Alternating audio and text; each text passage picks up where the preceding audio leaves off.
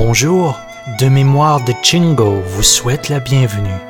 Une fenêtre sur la culture chinoise traditionnelle, des histoires anciennes et leur profonde sagesse pour offrir une inspiration aux petits comme aux grands.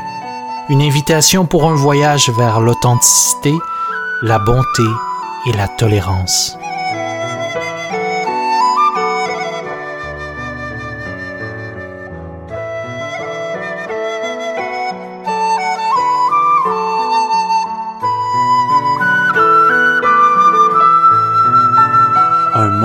Dans une grotte et l'existence d'autres dimensions.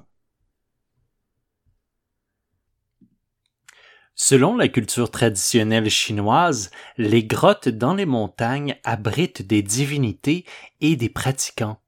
Certains voulaient les trouver, mais sans y parvenir, tandis que d'autres les rencontraient par hasard. On dit que l'empereur jaune a appris de Guang du mont Kongdong et qu'il est devenu immortel par la suite.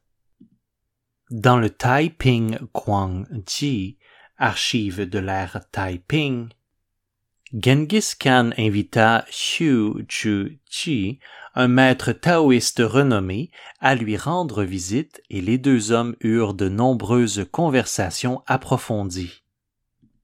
Le disciple de Xu, Li Jie Chang, a relaté ce voyage dans Travels to the West of Chu Chang Chun, Voyage à l'ouest de Chu Chang Chun. Dans le temple Bayun, au fond d'une grotte, il y eut une superbe rencontre avec de bons amis et un bonheur sans limite. Une telle grotte peut paraître ordinaire aux yeux du commun des mortels, mais elle pouvait être un lieu privilégié pour les immortels. On peut lire dans le livre le 1er février 1224 nous avons effectué un rituel religieux au temple de Xiuyang à Jinshan, dans l'actuel canton de Yuanqing à Pékin. Situé sur le versant sud de la montagne d'Ahe, ce temple possède de belles montagnes et des eaux claires. Lucinéa, une plante également connue sous le nom de barbe du vieillard, les nuages et la lune en faisaient un lieu propice pour le taoïsme. En chemin, Xiu rencontra également d'autres immortels dans différentes montagnes. Il écrivit un poème pour décrire ce qu'il avait vu. Les montagnes sont vertes et hautes, et des immortels s'y croisent jour et nuit. Les grottes dans la montagne sont trop profondes pour que les gens ordinaires puissent y pénétrer, mais nous entendons souvent des immortels chanter depuis le centre de la grotte un court laps de temps comparé à douze ans. À quoi ressemble exactement l'intérieur de ces grottes? Un récit dans le Taiping Guangqi raconte qu'un événement s'est produit au cours de la 26e année du règne de l'empereur Wen de Song sous la dynastie Liu Song 449 après Jésus-Christ. Wen Guangtong, originaire du canton de Qianshu, dans l'actuelle province du Hunan, était agriculteur. Un jour, un sanglier sauvage saccageait ses terres agricoles. Wen lui tira une flèche, mais ne le tua pas. Wen suivit le sanglier blessé jusqu'à une grotte, après avoir descendu plus de trois cents marches, la grotte s'est soudain ouverte et des centaines de maisons sont apparues devant lui. Un vieil homme sortit d'une maison et demanda C'est vous qui avez blessé mon sanglier?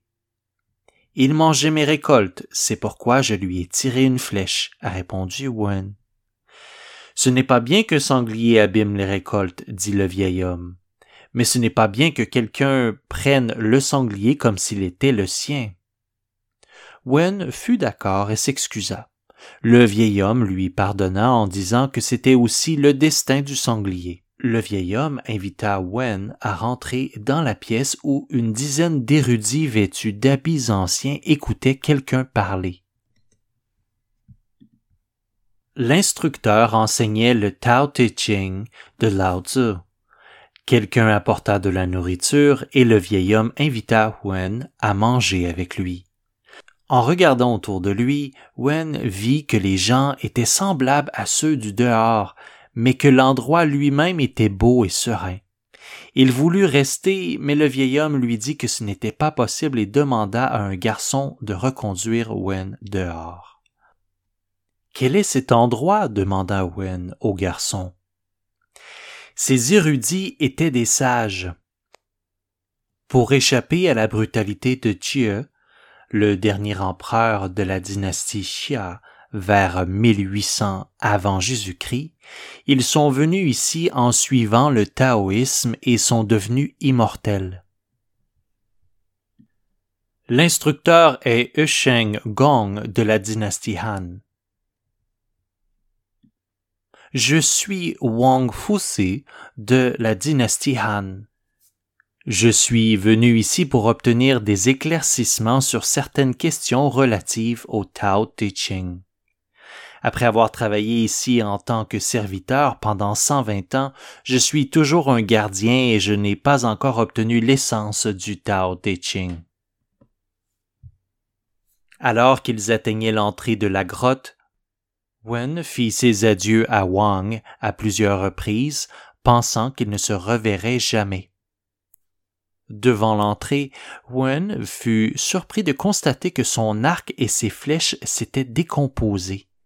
À son retour au village, on lui a appris que douze ans s'étaient écoulés alors qu'il semblait n'avoir passé qu'un bref moment dans la grotte. Sa famille avait déjà organisé ses funérailles. Au bout d'un certain temps, Wen et quelques villageois se rendirent dans cette grotte. L'entrée était bloquée par un énorme rocher qu'ils ne purent déplacer.